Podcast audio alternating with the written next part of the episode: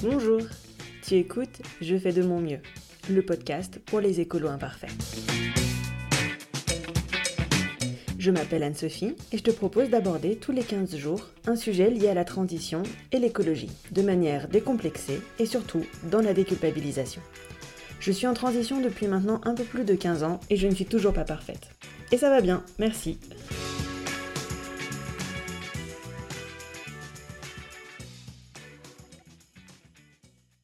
Bienvenue dans cet épisode 4 de Je fais de mon mieux, le podcast des écolos imparfaits.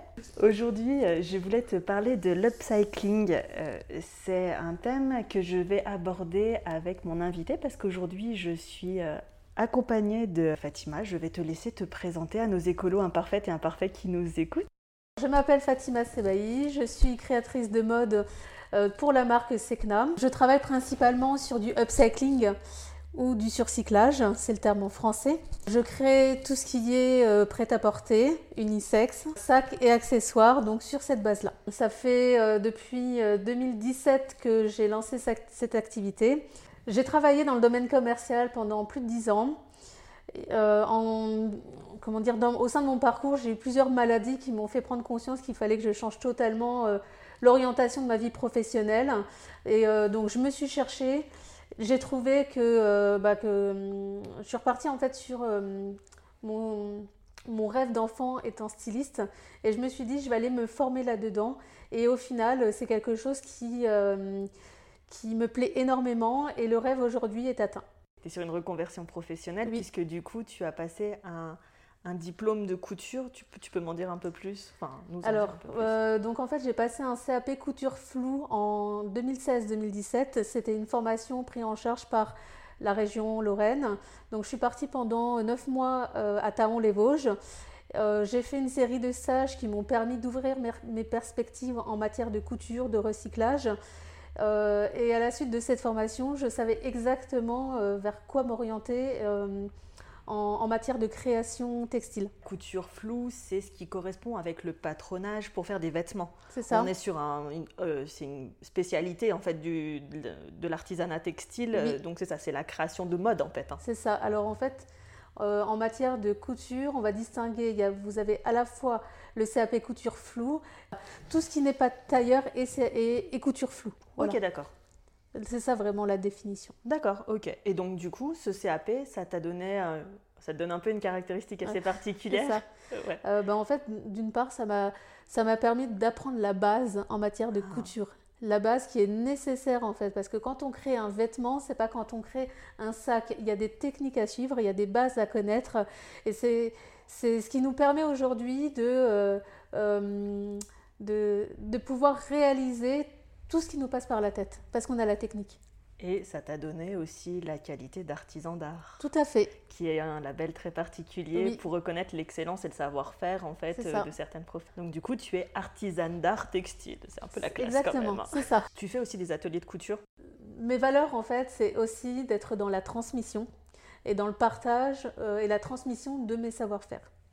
Donc euh, j'ai décidé de mettre en place un certain nombre d'ateliers. Donc les ateliers pour l'instant que je propose, c'est des structures en fait qui vont m'appeler pour euh, des ateliers euh, soit de couture, soit du recyclage, du recyclage textile. Voilà, j'ai vraiment envie de transmettre ce que je connais.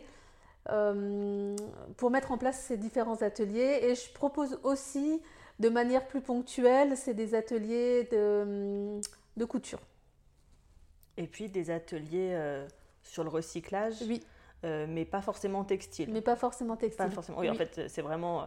Euh, de toute façon, voilà, moi je t'ai rencontré, on était dans le cadre des incroyables comestibles, donc on était dans ce fameux milieu alternatif, hein, tout ça. simplement. Depuis, on est resté en contact. Mm. Mais, mais c'est des valeurs fortes chez toi, en fait, tout ce qui est bah, la transition écologique. Ça, c'est un peu comme, ça. enfin, ça transpire. Ça, exactement. Ça fait partie de ton ADN, quoi. La base, en fait, ma base à moi, en fait, c'est l'écologie. Aujourd'hui, ma vie s'articule autour de ça. Ouais. Je comprends bien. Je, trouve que c'est une belle valeur, étonnamment. C'est une belle valeur. Euh,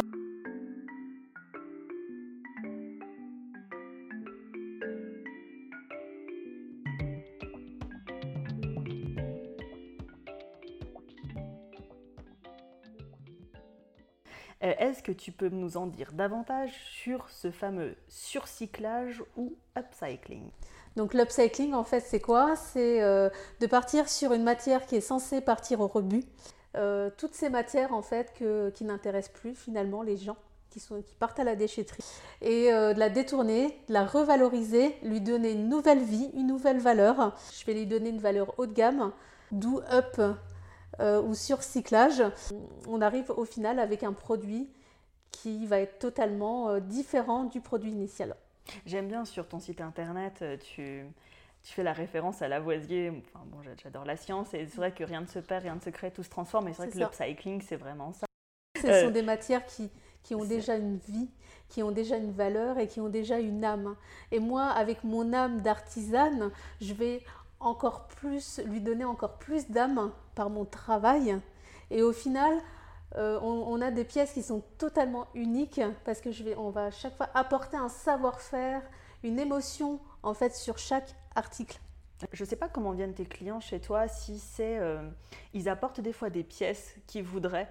Euh, alors, et quand j'ai fait ma robe de mariée, euh, j'ai séparé le bustier de la jupe et je me suis dit que euh, la jupe, en fait, ça allait me faire de la matière et que le jour où je voudrais, j'en ferais autre chose. Mais du coup, que j'aurais toujours ce souvenir-là parce que ma robe de mariée, je la remettrai plus jamais. Enfin, je vois pas trop l'intérêt. Mais ça fait partie de ces objets où j'ai envie d'en garder une trace et je me suis dit que cette matière-là, je pourrais l'utiliser pour autre mmh, chose, en mmh, fait. Mmh, c'est ça. Le, le, cycling, ça peut être ça. aussi. Ça peut être genre. Euh, récupérer la chemise d'un grand-père pour en faire une robe. Je, je sais pas. Moi, je vous donne un exemple. Je te, je te donne un exemple vraiment tout, tout bête. J'ai des vêtements qui appartenaient à ma mère qui est décédée. C'est des vêtements que je ne veux pas jeter. Et pour autant, euh, j'y ai apporté, euh, il y a toute la valeur affective que j'ai sur ce vêtement. Et du coup, euh, avec le savoir-faire que j'ai de, de, le transformer, euh, au lieu de le mettre à la benne et que euh, à la benne ou le donner à quelqu'un, eh ben non, je, vais m'attacher à le, transformer, lui apporter une nouvelle valeur et du coup euh, pouvoir garder cette valeur sentimentale que j'avais du souvenir de ma mère en fait. du coup, je vais garder tout ça dans ce nouveau vêtement.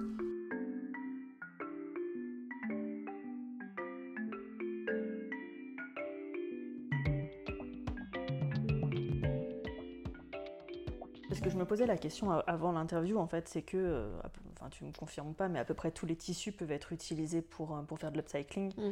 Euh, même, même des tissus industriels, de genre des bâches. Oui, j'utilise des, je réutilise des bâches. Disons que aujourd'hui j'ai un partenariat avec la ville de Metz hein, qui me fournit ces bâches. J'ai plusieurs compagnies de théâtre locales hein, qui qui ont eu vent de mes activités et qui aujourd'hui me mettent à disposition leurs bâches parce qu'ils sont également dans une, démarche euh, de revalorisation des matières. Du coup, c'est une matière, c'est du plastique. Hein. La bâche, c'est du plastique. Donc, du coup, euh, euh, pareil.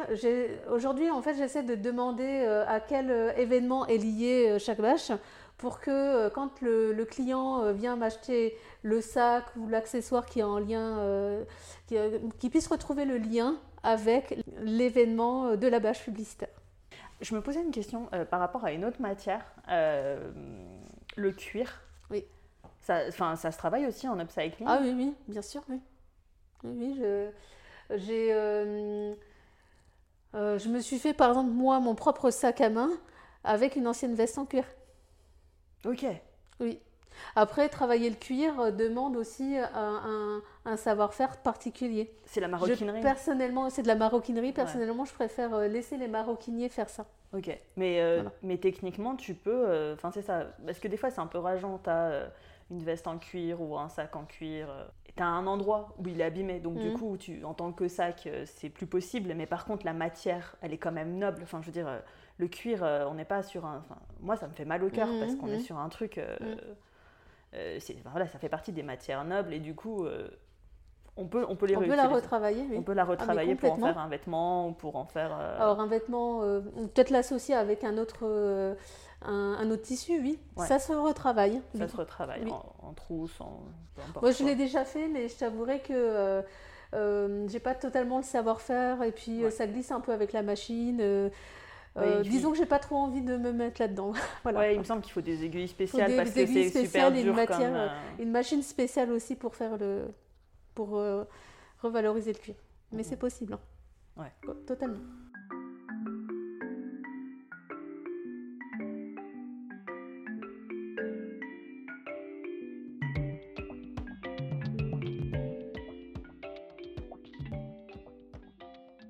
Est-ce qu'il y a des textiles euh, que tu n'utilises pas dans ton travail? Euh, Alors oui, il y a les textiles euh, de la fast fashion qui, alors moi dans mes créations, je, ne les utilise pas parce que c'est de la mauvaise qualité et c'est des choses qui vont se déchirer. pour l'avoir déjà testé, mmh. en fait, ça ne dure pas dans le temps. Ça ne dure pas dans le temps? Non. Ok. Ouais, donc du coup, tu évites, ce genre Certaines marques. Et est-ce que dans ton travail, il y a des matières que tu préfères utiliser plutôt que d'autres ou est-ce qu'il y a certaines que tu fais le choix de ne pas utiliser? Alors celle que je, je, ne préfère pas utiliser, c'est la matière que je vais acheter dans le commerce. Le textile, le, le tissu déjà formé. il, m'arrive encore d'en acheter, euh, mais j'essaie vraiment euh, de limiter mon impact et de ne pas en acheter. Pourquoi? Euh, parce qu'en général, la plupart des tissus qu'on va acheter dans le commerce, c'est du coton. Et quand on commence à creuser un peu euh, sur la manière dont le coton est cultivé, euh, on se rend compte qu'il y a quand même plein, plein de, choses auxquelles, encore une fois, on ne pense pas. Et ce qu'on ne sait pas, c'est que la, culture du coton, en fait, le coton, en fait, il est cultivé dans des pays comme les États-Unis, le Brésil, donc c'est pas du tout local. Mhm. Euh, c'est des, comment dire, des, cultures qui nécessitent énormément d'eau. On doit avoir constamment un sol irrigué. Euh, c'est des cultures qui nécessitent énormément, donc du coup un taux d'ensoleillement assez important, mais la consommation d'eau, elle est conséquente. Pour euh, récolter un kilo de coton, il faut donc au plus fort 6200 litres d'eau, ce qui correspond à 31 bains de 200 litres pour un kilo de coton. Oui, oui, oui, c'est oui, c'est ça. C'est que en dehors de, de tout ce qui est euh, toute considération sociale, voilà, tu parlais des États-Unis et du Brésil. On peut penser aussi, enfin, le coton vient souvent aussi des fois d'Inde, euh, mais euh, il peut y avoir des conditions. Enfin, on connaît tous hein, les, conditions sociales, enfin voilà, les, gens qui sont mal payés, etc. Mais en, en, dehors de ça, en fait, c'est assez impactante euh, contrairement, contrairement au lin, peut-être. Oui, Je sais pas, j'ai que l'exemple du lin en fait, mm, mais mm, mm, c'est ça. Le lin peut être cultivable en France, par exemple. Ouais, alors que le coton, c'est mort. Le coton, euh, voilà, il faut un taux d'ensoleillement quand même assez important. Euh. Ce qu'on ne sait pas non plus, c'est que c'est, comment dire, une fois le coton cultivé, il, il, faut envoyer le coton dans des, dans des usines qui vont tisser la matière. Et en général, ce n'est pas forcément ces pays-là. Il faut les renvoyer dans, les, dans d'autres pays. En général, euh, les, le coton va voyager 300 euh, fois plus que toi euh, dans, dans, toute ta vie.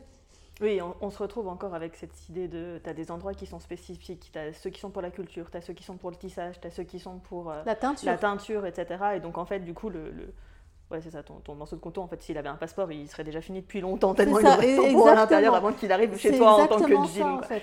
euh, après, c'est pour ça, moi, je ne veux pas rentrer dans ce système d'achat euh, de, nouveaux, de, de, nouvelles matières alors qu'on a déjà suffisamment aujourd'hui pour créer. On, est aujourd'hui dans...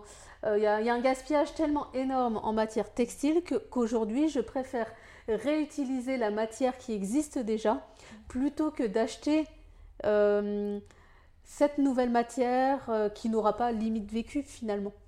Ok, oui. Ça c'est mon principe de vie.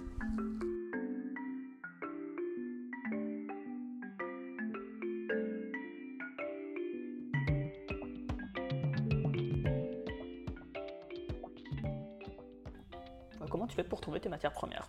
Alors, euh, je disais en fait euh, en début d'interview que ça fait depuis 2017 que, euh, que je, euh, comment dire, j'ai lancé cette activité.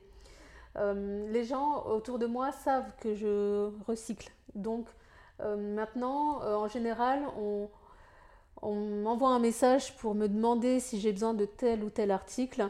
et on me les donne directement. Mhm. Sinon, moi, mes sources de, comment dire, de récupération, c'est vraiment les particuliers, où je suis en lien aussi avec des associations qui ont un surplus de dons. Et quelquefois, il y a, il y a- il y a des trous, en fait, dans les vêtements qui, euh, Mm. qui sont donnés. Et du coup, moi, je, je les récupère. J'avais lu un article là-dessus sur euh, les associations qui en pouvaient plus depuis Mm. que Marie Kondo avait. euh, Je, je l'ai lu celui-là aussi. Ouais, ouais, et elle disait que les asso- enfin, depuis Marie Kondo, en fait, les associations en avaient mais genre ras-le-bol parce que euh, les gens se débarrassaient de tout un tas d'objets, mais sauf que en fait, euh, c'est pas parce que ça quitte chez toi Mm, que mm. euh, une association peut le récupérer Mm, parce mm, qu'au final, ils vont, enfin, voilà, les gens ne prennent pas des trucs qui sont tachés ou avec des C'est ça, trous et, c'est ça. euh, et ça les noie sous le travail parce que, ben, en fait, il y a toujours ce travail de retraitement euh, qui prend du temps aux bénévoles, mais un truc de dingue. Et, et bah, du coup, il y a tout un tas de choses en fait qui, dont ils ne peuvent strictement rien faire, mais où toi tu te dis, ah bah tiens, euh, bonne conscience, hop là, je l'ai donné. ouais, Alors, enfin, c'est pas- pour pas ça. que tu le mettes toi-même dans la poubelle, mais en fait, il va finir dans Mm, la poubelle. mm, Et ben mm. non. Là, tu as les petites mains de Fatima qui arrivent. Alors les petites mains de Fatima, en fait, elles, font, euh, elles ont euh, double utilité parce qu'elles vont d'une part trier les vêtements qui vont arriver et en, en même temps euh, faire le tri pour, euh, pour moi-même. Euh, Dès que je vois en fait un, un tissu qui peut m'intéresser et qui n'intéresseront pas de toute façon euh, les bénéficiaires de l'association, je, me, je, me, je me le mets de côté pour mes futures créations. Mm. Voilà. Euh, Il y a énormément euh, de, aussi de, de vêtements donnés avec des taches, avec des trous. Bah, tout ça, on va pas forcément les redonner au SDF.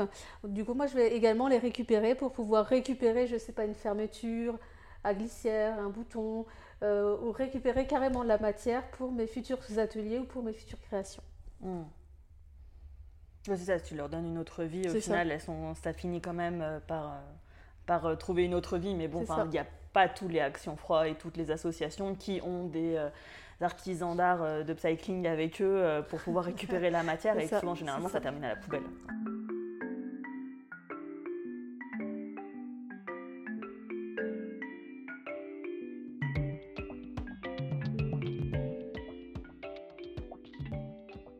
Est-ce que acheter un vêtement euh, upcyclé, on pourrait se dire, bah, du coup, tu utilises des chutes.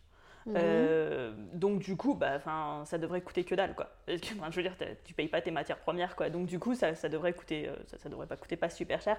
Euh, est-ce que, est-ce que c'est vrai? Est-ce que c'est une, est-ce que c'est une idée reçue? C'est une idée reçue. C'est pour ça que je fais énormément de pédagogie et énormément d'informations sur ce propos. C'est que l'upcycling, euh, dès lors où on, on entre dans cette démarche d'upcycling, effectivement, la, moi- la matière première est gratuite. Voilà. Sauf que euh, quand, euh, je vais vous donner un exemple, quand euh, je récupère une matière, il y a différentes étapes auxquelles on ne pense pas. Déjà, je récupère la matière. la première étape, c'est qu'il faut que je la lave. Voilà. Ah Oui, c'est là où j'avais même pas pensé en Voilà, fait, c'est parce ça. que je me dis que je te rends un truc qui est propre, mais euh, en fait, euh, de toute façon, quoi qu'il arrive, toi tu dois le Je- relaver pour qu'elle ait les, bien. les Voilà. caractéristiques de ce que ça. tu veux, quoi. C'est ça. Tu, tu reteins aussi des certaines pièces Non, ou- pas encore. pas encore. Pas encore. Ah, ça peut être à l'occasion. Oui, ça, ça va venir. Ok, d'accord, mais Oui, c'est juste pour l'instant que tu le fais pas, mais c'est pas un choix euh, artistique. Euh, ok, d'accord. Pas pour l'instant. Donc du coup, tu donc tu dois relaver et donc du coup, bah forcément que ça rajoute du temps de travail. Ça rajoute du, du temps de travail. Il y a des choses auxquelles on ne pense pas. Il y a l'eau que je vais utiliser. Il y a la lessive que je vais utiliser. Tout ça fait partie en fait du temps que je consacre à la création. Oui, bah oui, bah, c'est comme ça fait partie de tes matières premières au Tout à fait. Donc déjà, tout t'as- à fait. Donc en fait, euh, faire un. Enfin, ça Alors, te moi, demande. c'est- donc c'est ça, voilà. ça, ça- ça te demande plus de manipulation. De toute façon, de, c'est pas récupérer de la matière euh, d'une manière générale pour la réutiliser. euh, nécessite en fait des étapes auxquelles on ne pense pas du tout. C'est que euh, quand, euh, quand on achète par exemple un tissu dans le commerce, il, est dé- il a déjà euh, euh, comment dire, son métrage, euh, on pose le patron, on découpe et on coud. En upcycling, il faut d'abord recomposer ce tissu euh, avec le métrage nécessaire. oui, tu refais une sorte de base. Je refais la base en fait. C'est quand tu achètes 1m50 de tissu, donc euh, toi, il te faut 1m50 de euh, vieux jeans relavés, recousus ensemble, pour C'est que, ça. parce que bah, tu vas pas coudre avec des trous au milieu. quoi. Exactement, exactement. Donc déjà, il y a déjà toute cette reconstruction à faire. C'est ça. fait. Et avant Donc, la prend un- un, reconstruction, temps de dingue. hein. Il y a, il y a aussi euh, le démontage. J'adore en fait récupérer le, le jean. donc j'ai différents jeans avec différentes teintes différentes teintes. J'aime bien donc du coup allier les différentes teintes ensemble, mais ça nécessite aussi un travail de réflexion en amont pour savoir quelle teinte irait avec l'autre. Voilà. Donc moi, il faut que je reconstitue du coup ce tissu-là, mais en même temps que je réfléchisse à la manière dont je, dont je vais poser euh, les pièces les unes à côté des autres. Ensuite, dès que j'ai l'idée, il faut les coudre ensemble. Donc il y, a, il y, a, un point de couture au point droit, et ensuite je fais du surfil pour éviter que ça s'effiloche. Euh, donc ça, euh, c'est le temps que je consacre à, à une veste, par exemple. je reconstitue le tissu de départ. Ensuite, je place mon patron pour pouvoir découper euh, les pièces. Une fois les pièces découpées, j'assemble et ensuite c'est terminé. Oui, c'est ça. C'est que euh, dans ta démarche de travail, tout ce que fait une créatrice floue, c'est-à-dire euh, bah, le patronage, la découpe, l'assemblage, etc. Bon, mm. moi, donc cette partie-là, elle est comme toutes les autres, sauf que en fait, avant, tu as une réflexion de dingue en fait sur, bah, sur, sur comment déjà reconstituer le tissu en fait. C'est même pas c'est dire que déjà c'est déjà pas facile la couture floue quoi. Mm. mais en plus toi tu as toutes les étapes en amont et tout ça bah, c'est du temps de travail. Tout ça c'est du temps de travail auquel on ne pense pas. Et en plus en upcycling en général on travaille euh, en pièces uniques. On peut pas faire deux fois la même chose c'est impossible et oui, parce que le jean de Madame Machin, euh, c'est pas le même que celui-là. Et puis de toute façon, il n'aura pas délavé pareil, il n'aura pas vécu pareil. Donc c'est euh, vraiment, une, vraiment une œuvre d'art en fait euh, qu'on s'achète comme une pièce de, enfin, c'est une pièce de créateur. C'est une pièce de créateur, c'est une pièce unique et c'est une pièce qui a une âme. On est sûr. En sachant, pour citer juste un exemple, sur une veste en jean, je pense que c'est peut-être ça que je t'enverrai comme photo pour le coup. Pour une veste en jean, euh, tout mon temps de travail, il me faut 7 heures pour faire une veste en jean. Ah ouais? 7 heures. À base de vieux jeans en fait. Oui. Le temps de. Et elle est 100% euh, euh, à base de jeans. Non, tu, Et des fois, tu as besoin de rajouter d'autres tissus bah, quand je crée une veste en jean, par exemple, je m'attache à ne, à ne prendre que du jean. Après, euh, j'ai aussi une démarche euh, artistique, c'est pour ça que, que j'ai cette qualité d'artisan d'art.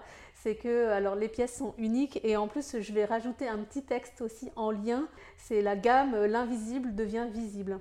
Pourquoi euh, j'ai nommé ça comme ça? Il y a des pièces sur un pantalon de jean, par exemple, qu'on ne remarque même plus tant elles font partie de euh, la structure initiale du, vêtement. Il y a les ceintures, il y a les poches, on les voit plus. Tout cet invisible, je le rends visible sur les nouvelles pièces. D'accord, c'est super intéressant. Oui.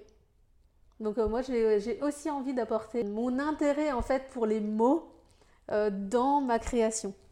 Oui, c'est une démarche globale. Textile. Ouais, c'est. Enfin, on revient sur les bases de l'artisanat d'art. Est-ce que Bon, là tout de suite, ce qui me vient comme exemple, t'en parlais tout à l'heure, c'est. Parce que je les ai vus, bien sûr, je les ai vus je sais pas combien de fois euh, avec euh, le festival Constellation, hein, tes sacs. Ça, c'est le, truc. Euh, c'est assez facile à imaginer avec les bâches. les vestes, tu, fais quoi? Tu fais des jupes, des mhm. robes? Mhm. Du prêt-à-porter? Unisexe. Je tiens à préciser, c'est que j'ai des vestes qui. je, reviens, reviens, toujours aux vestes en jean, mais elles sont à la fois portables par des hommes que par des femmes. Ok, oui, du coup, tu as tout le panel de vêtements classiques. Mm. Euh, avec, et puis du coup, comme tu disais, tu, tu, peux faire aussi par rapport à des gens qui auraient envie de prolonger une histoire, mm, mm, euh, qui te diraient. T'as as des gens qui viennent et qui te disent, genre, euh, laissez libre cours à votre imagination, je veux juste récupérer. oui, oui. tu peux tout faire. On peut tout faire. Y a que ouais, sur ton site, c'est marqué, il y a, y a que. Enfin, c'est ton imagination, en fait, et ta créativité qui sont ta propre limite. sinon, tout peut être fait. Tu peux nous donner des exemples de qu'est-ce qu'on pourrait faire? Enfin, Là, parce que bon, la veste avec du vieux jean, je la, je la visualise bien. Est-ce que tu as. J'ai vu que avais, tu faisais des ceintures aussi Oui, comme des hobbies, des ceintures hobbies. Alors, euh. ce que, ce que j'aime bien euh, faire aussi, c'est euh, mêler mon univers à un autre artiste. Donc, on, je travaille en collaboration du coup avec euh, pour les, ceintures, donc, euh, donc on réutilise les cravates. Du coup, là, j'ai collaboré avec, euh, avec Inès Corinto, c'est une artiste mosellane. comment dire, la ceinture était déjà formée, mais je cherchais un nom en fait. Et quand je l'ai rencontrée, elle m'a dit Ah, bah tiens, bim, je cherche quelqu'un qui, veut, qui serait d'accord pour faire mes ceintures de lune. Et on s'est rencontrés. Euh, elle m'a écrit tout un texte autour euh, des ceintures et on les a nommées ceintures de lune parce qu'à l'intérieur de la ceinture hobby, il y a en fait une, euh, une petite poche qui permet d'insérer un carré de, de, comment dire, de textile où, où, il y a du lin à l'intérieur. Et le lin, en fait, euh, quand, on, quand, nous femmes, on, nous, avons, nous, sommes en période de lune, on a souvent en fait des douleurs au niveau euh, euh, bas ventre et du coup comment dire le carré de comment dire de, de, tissu avec du lin permet en fait de soulager la douleur liée aux règles.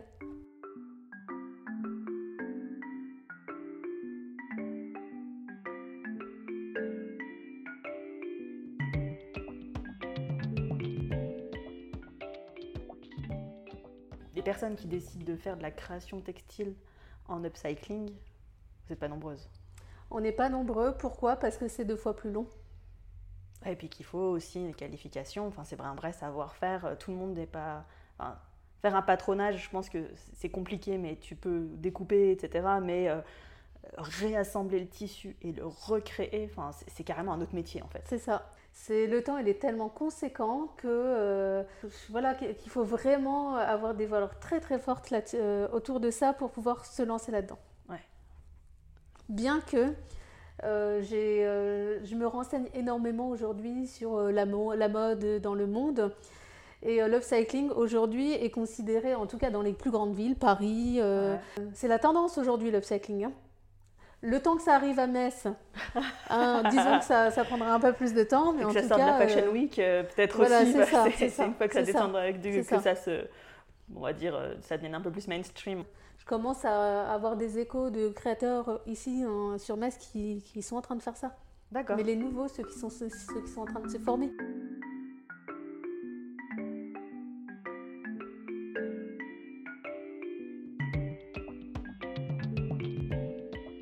Alors, tu sais que le podcast, il s'appelle Je fais de mon mieux, le podcast des écolos imparfaits. Hein Donc, je vais te demander, voilà, tu, vas passer sur les grilles là. Est-ce que euh, tu peux euh, nous dire euh, en quoi toi, tu es une écolo imparfaite? Est-ce qu'il y a quelque chose que tu aimerais améliorer ou pas? Soit au niveau pro, soit au niveau perso, ou les deux Alors, effectivement, je suis une écolo imparfaite. J'essaie de faire de mon mieux tous les jours. Mais quand j'ai des envies, euh, je sais pas, demain je suis dans un magasin, euh, j'ai envie de m'acheter un paquet de gâteaux et il va être suremballé, eh ben je vais me l'acheter. Parce que j'aurais envie de me faire plaisir avec euh, du sucré. J'adore le sucré comme énormément de personnes d'ailleurs. Et je ne me culpabiliserai pas à acheter ce paquet suremballé. Ouais. ouais Ça revient souvent, enfin, tu as un peu ce côté. Enfin, je dis t'as, mais c'est pas toi, hein, c'est tout le monde. Hein, ce mmh, côté. Mmh, mmh. Je crois que c'est ça, le, craquage du pépito. Quoi. alors par contre, ce que je tiens à préciser aussi, c'est qu'il euh, il y a craquage et craquage. Euh, il y a craquage, mais qualité. Je ne vais pas forcément craquer pour un pépito. Je vais me faire plaisir. quoi. Je vais être dans le magasin. Euh, en général, bon, je suis souvent dans les magasins bio. je vais craquer sur le paquet de gâteaux suremballé, donc avec une certaine qualité. Ah ouais, donc euh, Demain, je vais être aussi, par exemple, dans une boulangerie. Ah, oups, j'ai oublié mon sac vrac. Bah tant pis, euh, je consomme le petit sachet qu'on va me donner. Ok. Oui, je ne me culpabilise pas... avec mes envies. Et même de toute façon, de manière générale, je ne me culpabilise pas non plus parce que on fait déjà énormément d'efforts au quotidien. J'ai de toute façon euh, moins de poubelles parce que je trie mes déchets, les déchets compostables, organiques, je les mets au compost, etc. Donc déjà automatiquement, j'ai quasiment plus de poubelles oui, c'est ça, c'est que tu es très investi en fait par ailleurs dans d'autres démarches. Et donc du coup, bon bah voilà, euh, c'est pas, ça veut pas dire que tu vas forcément euh, manger euh, des biscuits industriels tout le temps, mais, mais tu fais quand même au final attention euh, moi, j'achète carrément. Euh, des, j'ai craqué sur des dinosaures la semaine dernière. Bon, bah, voilà. Exactement. C'est le, vieux truc, euh, tu sais, le, vieux souvenir d'enfance. T'es là, tu ah, j'ai un tyrannosaure, trop bien. C'est ça, c'est ça. généralement, je, moi, c'est l'huile de palme. Voilà. Mm. J'essaye de. Enfin, s'il y a, y a de l'huile de palme, c'est un peu rédhibitoire.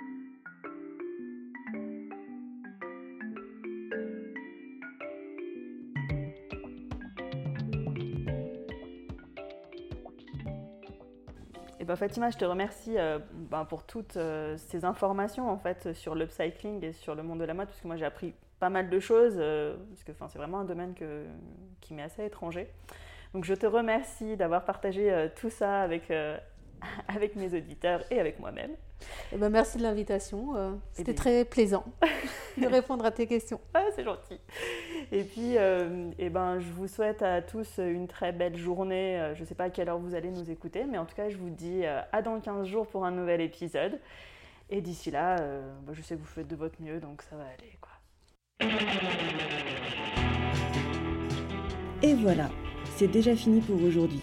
Si vous avez apprécié cet épisode, vous pouvez retrouver tous les autres sur mon site internet ou sur votre plateforme de podcast préférée. Profitez-en pour me laisser un gentil mot et plein d'étoiles. Ça me fera super plaisir et surtout, ça m'aidera beaucoup pour continuer ce podcast. Parlez-en aussi autour de vous, parce que plus on sera nombreux, moins on se sentira seul à être des écolos imparfaits. Et si vous êtes adepte des réseaux sociaux, je vous donne rendez-vous sur Facebook ou sur Instagram en tapant Je fais de mon mieux, le podcast. Je vous dis à dans deux semaines pour un nouvel épisode et en attendant, ça va aller. Je sais que vous faites de votre mieux.